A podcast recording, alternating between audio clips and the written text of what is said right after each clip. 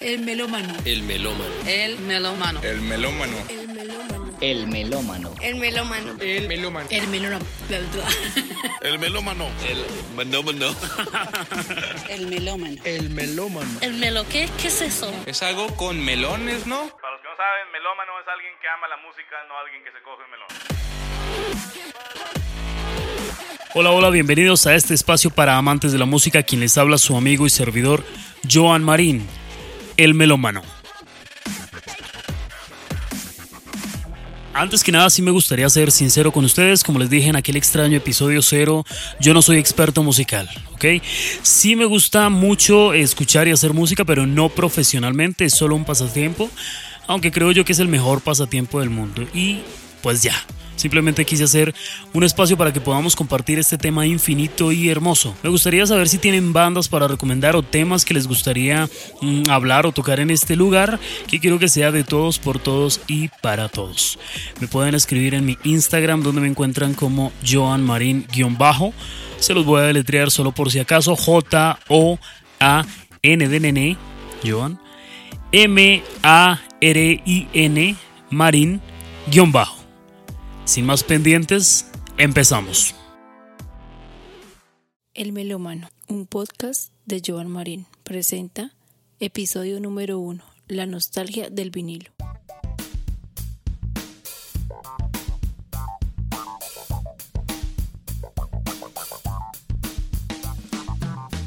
Así es, vamos a hablar de los vinilos y acetatos eh, que no, no son lo mismo, son materiales diferentes, pero bueno, eso no viene al caso en este momento. Estos, estos discos se pusieron de moda nuevamente por estos días y, surge pues un, un, gran interrogante y es eh, por qué tomó tanta fuerza de un momento a otro algo que, que si lo vemos desde un punto de vista tecnológico es obsoleto y hasta complicado de manejar porque esto de enredarse con tocadiscos y agujas, las agujas si no se saben manejar pueden irse para la basura y a comprar otra y no son baratas. Entonces, eh, tiene que haber algo, ¿no? ¿Y qué hay detrás de este rollo de los discos de vinilo? Bueno. Vamos a entender un poco de dónde salió todo esto. Me gustaría mencionar un youtuber que tiene unos videos bastante buenos. Los invito a que, a que visiten su canal, se llama Alvinch. El tipo habla de la evolución de la música y este man menciona algo importante que aconteció respecto a los primeros registros fonográficos antes de que se pudiera almacenar la música de alguna manera auditiva, entre comillas, o por así decirlo, lo que se hacía era vender partituras. Entonces vamos a hablarlo así un poco escueto, si me lo permiten.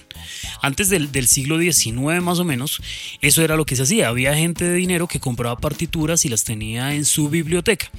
Cuando querían escuchar música llamaban a algún teso de la época, algún, algún duro, para que les leyera las partituras y acto seguido las tocara en un piano o bueno, el instrumento que correspondiera. Y así era como se escuchaba música en esos tiempos. En vivo, entonces hagamos de cuenta que hoy en día, en vez de comprar CDs o no sé, tener Spotify o lo que sea, lo que hacemos es comprar tablaturas o letras, no sé si me ocurre. Y cuando queremos escuchar alguna canción de John Mayer, por ejemplo, lo llamamos y le decimos, hey John, caga de la casita que hay calentado de frijoles con, con arrocito y se echa una rola. Entonces, bueno, fuera de chistes y chistes bien malos, eso era muy a grosso modo lo que, lo que sucedía ahí. A grosso modo porque ahí hay bastante tela por cortar, pero ya espero en algún otro episodio charlar un poco sobre eso.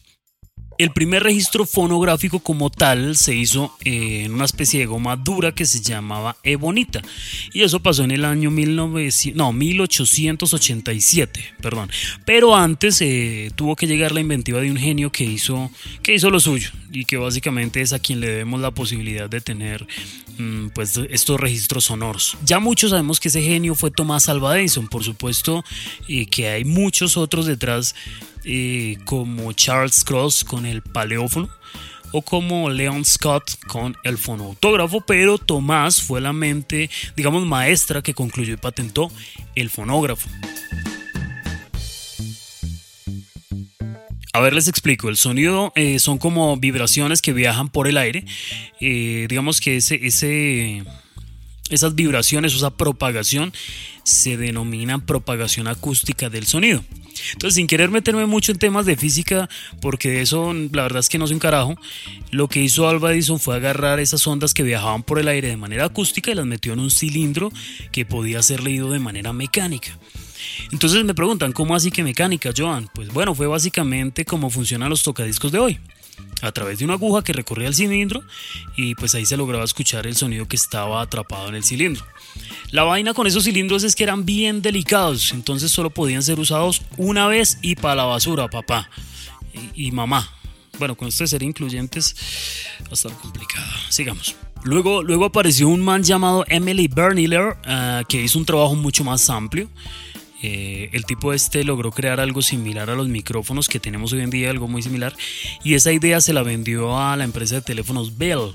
Y con ese billete se financió los estudios eh, y trabajos que dieron como resultado la invención de un aparato, pues, capaz de reproducir los registros sonoros en discos planos y ese es el famoso gramófono, que hoy en día es símbolo de los premios Grammy, ese cuernito pues, ese es el gramófono. Lo bueno del gramófono es que podía reproducir varias veces los discos y no solo una vez como pasaba con Thomas Alva Edison.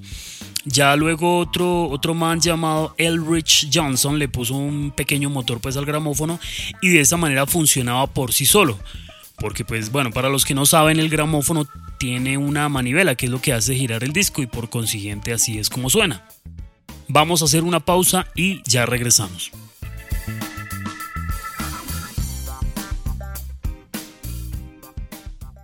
Este disco, dijo el abuelo. Luego suspiró. Estábamos en plena limpieza de fin de año y entre los miles de elementos por recoger se encontraba una caja con unos 40 acetatos de aquellos viejos que ya nadie quiere escuchar. Nadie, excepto mi abuelo. No era difícil darse cuenta que su mente volvía a ser tan lúcida como hace 40 años o tal vez más, y sus ojos, hipnotizados en algún punto de aquella carátula, se hicieron cristalinos.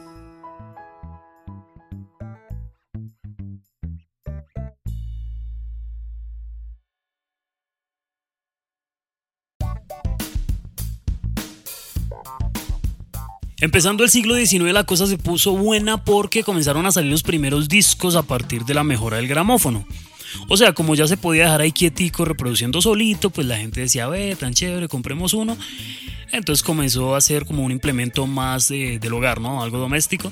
Y, la música comenzó a ser algo más comercial. Entonces comenzó a salir música ya como la conocemos hoy en día, o, bueno, algo más o menos similar. Lo primero eh, que sucedió eh, fue que un artista llamado Enrico Caruso comenzó eh, a, a vender, sí, a vender música, pues en discos. Y el tipo grabó 260 discos. Él fue el primero en hacer este, este tipo de, de reproducción. Y el tipo grabó 260 discos nada más. Se vendieron por todo el mundo. Eh, y lo curioso es que con solo esa cantidad de copias el tipo se hizo millonario. Entonces, bueno, después de, de eso hubo mucho trabajo para mejorar la calidad y los materiales de grabación. Eh, hasta que bueno llegó en 1948 un material digamos que nos eh, ayudó a mejorar todo lo que se buscaba y lo que se esperaba que tuviera el disco. Entonces aparece este famoso material el vinilo. Entonces el vinilo lo que hizo fue dar resistencia dar calidad dar facilidad en el manejo a los discos. Antes esos discos se rompían con nada pues eran súper delicados. Entonces a este punto era, bien complicado poder tener un disco en la casa, ¿no? Y, otra cosa que sucedía es que hasta ese momento solo era posible grabar, un máximo de cuatro minutos por cada disco. Entonces esos discos eran los famosos singles, porque obviamente solo tenían una canción por disco. Gran dato. Se hicieron mejoras y trabajos para lograr grabar ya 45 eh, minutos y allí es donde nacen los long play, que ya luego fueron conocidos por sus siglas en inglés como LP, los LP. Entonces habían formatos de 7, de 10, 12 y 16 eh, y se reproducían en velocidades de 33, 45 y 78, si no estoy mal. Mm, pero Joan, ¿qué es esa vaina? ¿No? Eso de los formatos y eso. Bueno, los formatos son el diámetro del disco, ¿sí? En pulgadas. Y eh, la velocidad se refiere a la cantidad de veces que la aguja le da vueltas al disco por minuto. Entonces hoy en día solo se tienen formatos de 7 pulgadas, de 10 pulgadas, de 12 pulgadas y con velocidades de 33 y 45. En fin, esos son datos pues un poco irrelevantes, pero ahí los tienen por si algún día quieren usarlos para iniciar una conversación. En fin, a partir de este punto el mercado se llenó de todo tipo de música y de bandas. Ya el tema de la música era algo muy, muy, muy comercial. Había música de todos los colores, de todos los olores, de todos los sabores, de todos los países, de todo tipo. Esto se volvió un boom. Entonces en los años 80, eh, como se conoce, eh, comenzó a aparecer el disco compacto. Y eso hizo que nuestros hermosos vinilos comenzaran a ir en picada para estanco. Entonces comenzaron a ser obsoletos y despreciados y allá tirados como poca cosa. Con ese desprecio. Eso no se hace. Eso lo castiga Dios. Groseros. Una pausa y volvemos.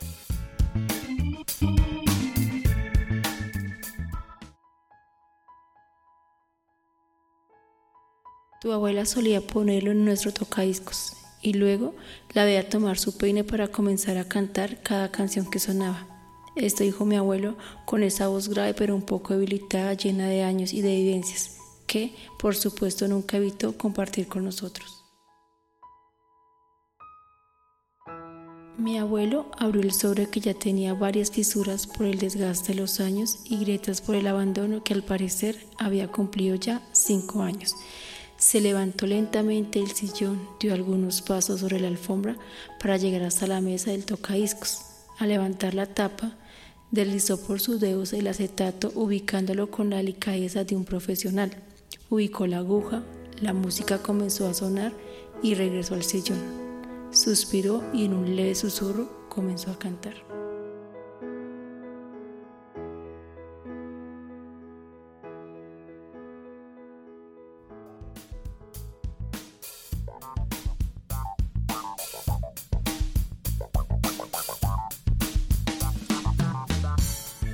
Resurge el ave fénix y hoy tan grande o más que siempre regresa el acetato.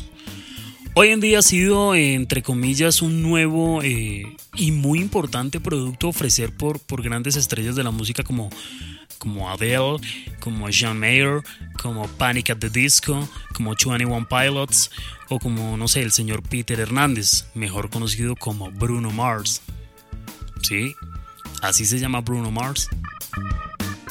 Las ventas de este formato eh, han ido en auge y se han convertido en un símbolo de los melómanos.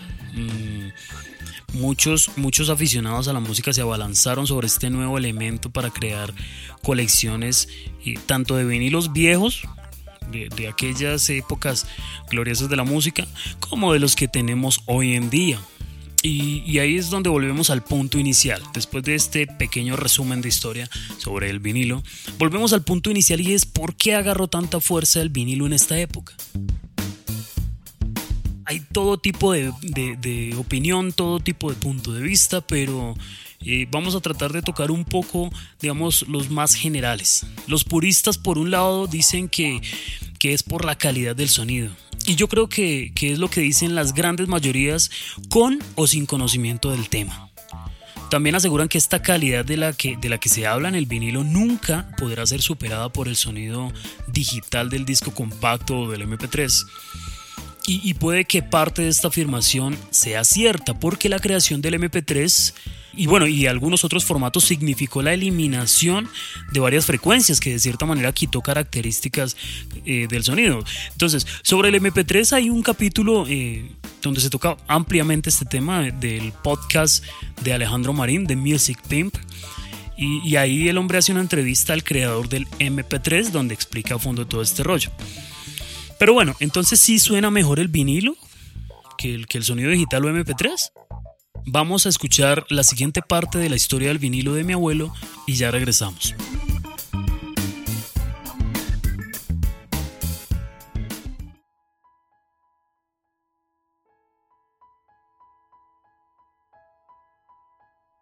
Me volví a cortar de ti, dijo mi abuelo. ¿De qué me hablas, abuelo? Le pregunté emocionada. Es el nombre de este disco, mija, me dijo sonriendo para continuar cantando. Subió la voz haciéndose fuerte. Nunca había visto al abuelo así. De hecho, pensaba que no le gustaba escuchar música, pero descubrir esta nueva faceta me llenaba de emoción y más si tenía en cuenta que yo amo cantar. Los bookies sí que sabían de romance, amiga, y te confieso que supieron echarme una mano con tu abuela varias veces. Pocas ocasiones alguna conversación con mi abuelo habría durado tanto como esta y yo estaba entre feliz, impresionada y por supuesto guardaba silencio ante esta clase magistral de historia familiar musical. Tu abuela me hacía bailar con ella todas estas canciones y me las cantaba al oído mientras acariciaba mi cabello. Ay, mi hija, qué noches aquellas. Iban unos 15 minutos de conversación y música cuando su voz se detuvo y se hizo débil. Antonio Solís comenzó a cantar. Otro año se ha ido, cuántas cosas han pasado.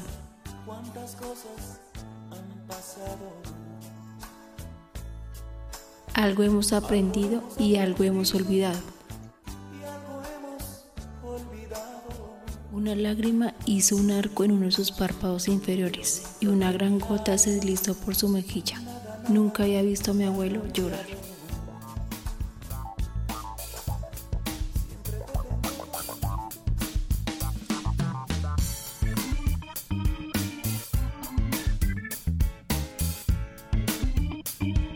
Les contaba que el formato MP3 eliminó ciertas frecuencias innecesarias del sonido y que tal vez, y solo tal vez por ese motivo es probable que el sonido del vinilo sí sea mejor que el digital. Estamos hablando de, frecuencias innecesarias y, y, nos referimos a aquellas que al parecer el oído no puede captar. Alvin, aquel youtuber que mencioné al inicio de este capítulo, tiene un video bien interesante donde toca este tema sobre si realmente suena mejor el vinilo.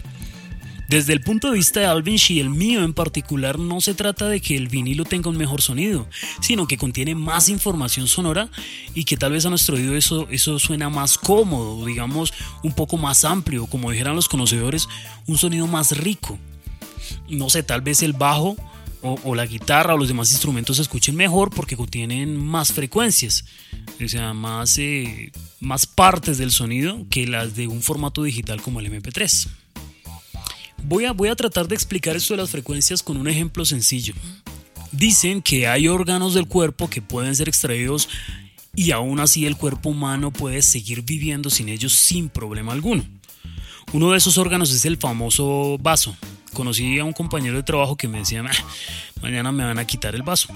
Tres días después llegaba a la oficina como si nada hubiera pasado. Todo porque el vaso no es un órgano vital. Si lo tenemos, pues mucho mejor, pero si no, pues no vamos a morir. Entonces, quitarle al sonido una frecuencia que tal vez se considere innecesaria es como quitarle el vaso a un ser humano. El sonido, sigue, eh, el sonido perdón, sigue, siendo, sigue siendo sonido y un buen sonido, pero no el mismo, no completo, no con su forma total o con su funcionalidad intacta. Cuando se pasó el sonido de vinilo a MP3, vamos a decirlo así, se le quitó el vaso al sonido. Es un ejemplo medio rebuscado, pero es algo así. Claro, cada ser humano tiene oído, diferente y, logra captar ciertas frecuencias y otras no. Pero aquí juega mucho lo que tenemos los melómanos y es que tratamos de analizar el sonido en su totalidad. Y es por eso que hay muchos que aseguran que el vinilo tiene un sonido mejor. Sin embargo, esto de que, esto de que el sonido tenga más información puede ser un arma de doble filo ya que en las grabaciones análogas no había total control del ruido y este tipo de elementos como el ruido son realmente inútiles. Así que es cierto que había más información en el sonido, pero mucha información era basura o era relleno. Entonces, ¿realmente suena mejor? Creo que al final es un concepto de cada quien. Ya regresamos.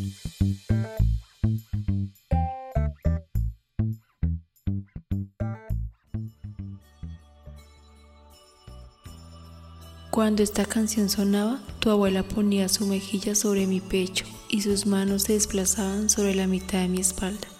Se aferraba a mí y simplemente cantaba. Decía mi abuelo sollozando. Le serví un vaso con agua y le facilité un par de pañuelos para sus lágrimas. Se levantó del sillón y me invitó a bailar con él. No dudé un instante en unirme. Tu abuela decía, otra Navidad y yo te tengo aquí. Qué afortunada soy. Mi hija, te juro que quedaba sin palabras, pero dentro gritaba, el verdadero afortunado soy yo. Debo admitir que mientras iba de un lado a otro con mi abuelo tratando de llevar el ritmo, a mí también me fluyó el llanto.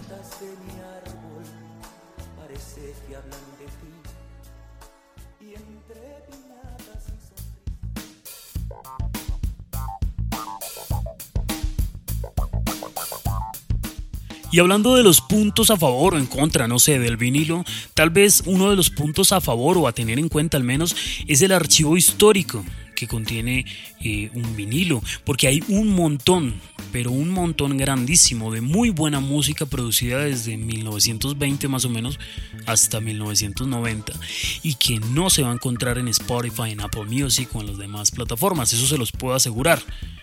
Hay algo que, también mencionó eh, Alejandro Marín en su momento y es este pequeño sonido que se da en la reproducción del vinilo. Aquí se los dejo.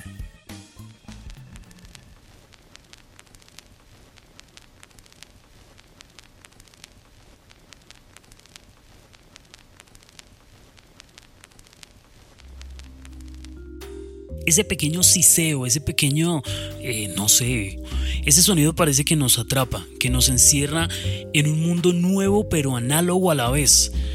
Este cálido sonido que nos invita al ritual de elegir un buen tocadiscos, limpiar de manera cuidadosa el acetato de ser necesario, no sé, colocarlo, sentarnos sobre el sofá, cerrar nuestros ojos, abrir nuestros brazos para sentir el sonido, incluso, incluso corporalmente esperar que termine un lado, levantarnos, dar la vuelta al disco para disfrutar el lado B y repetir. Esto, esto que para muchos podría ser algo tedioso y fastidioso, para los melómanos es como les digo un ritual sagrado que se disfruta de principio a fin.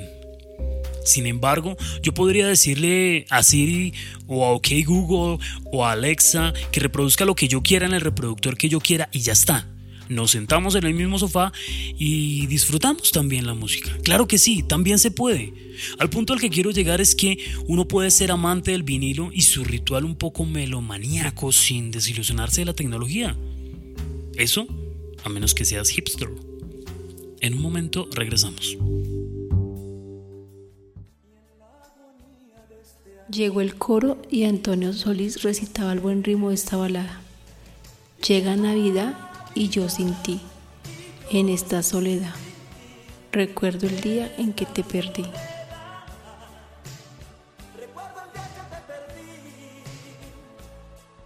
No recordaba la última Navidad con la abuela, tal vez porque se fue antes de lo que debería y junto a esa injusticia yo no aproveché de la mejor manera su compañía. Como dice Forrest Gump, la vida a veces no es justa. Mi abuelo levantó mi rostro, me miró a los ojos, también lloraba. Sequé sus lágrimas y él secó las mías. Lo abracé y mientras comencé a bailar le dije, abuelo, otra Navidad y yo te tengo aquí. Qué afortunada soy.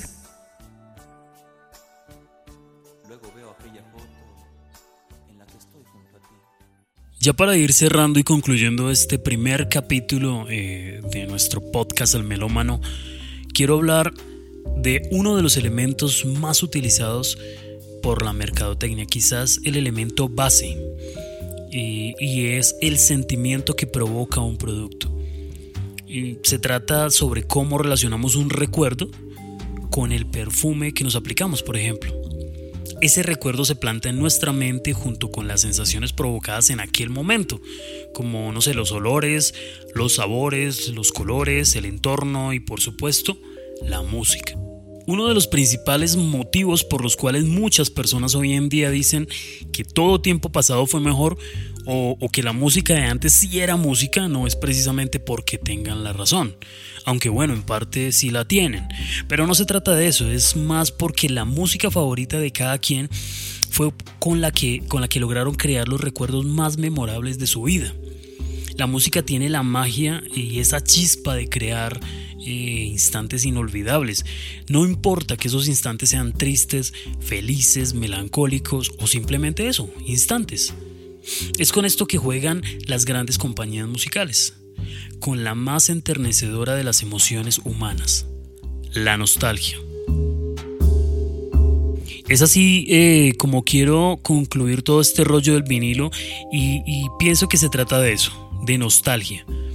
Pero me dices, Joan, ¿y los jóvenes que nunca vieron al vinilo en su estado original, qué nostalgia pueden sentir? Bueno, sobre ello eh, pienso una cosa y es que es un tema, no sé, en parte moda, en parte purismo, como sucede con los hipster, o en parte, no sé, pasión por la exploración de nuevos sonidos o los mismos sonidos desde, desde otro ambiente sonoro.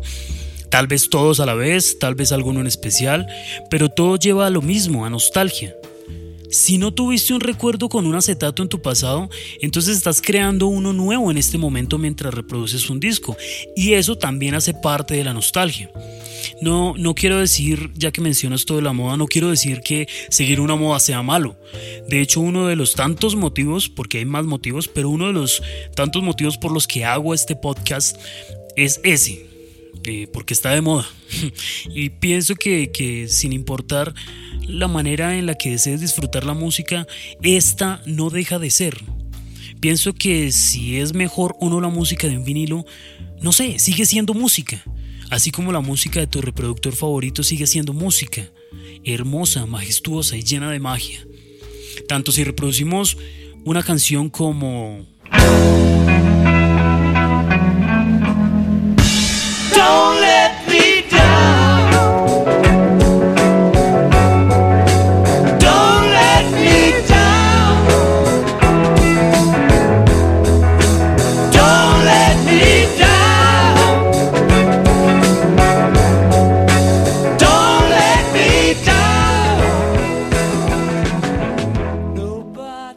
tal vez la misma canción, pero...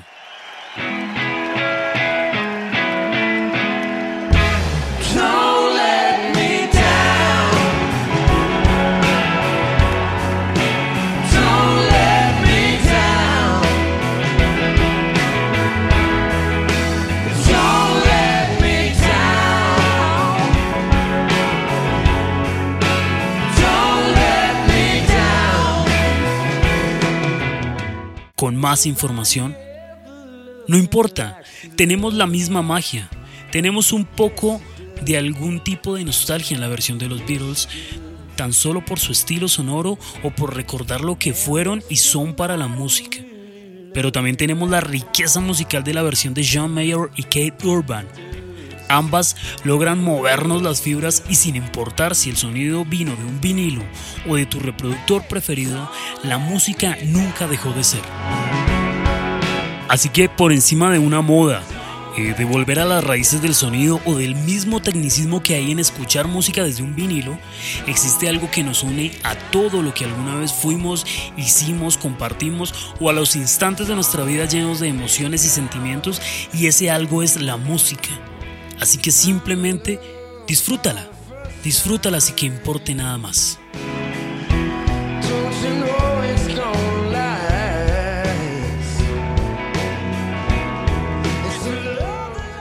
Muchas, muchas, muchísimas gracias queridos amigos y, amigas por acompañarme en este pequeño viaje que espero hayan disfrutado tanto o, o más que yo.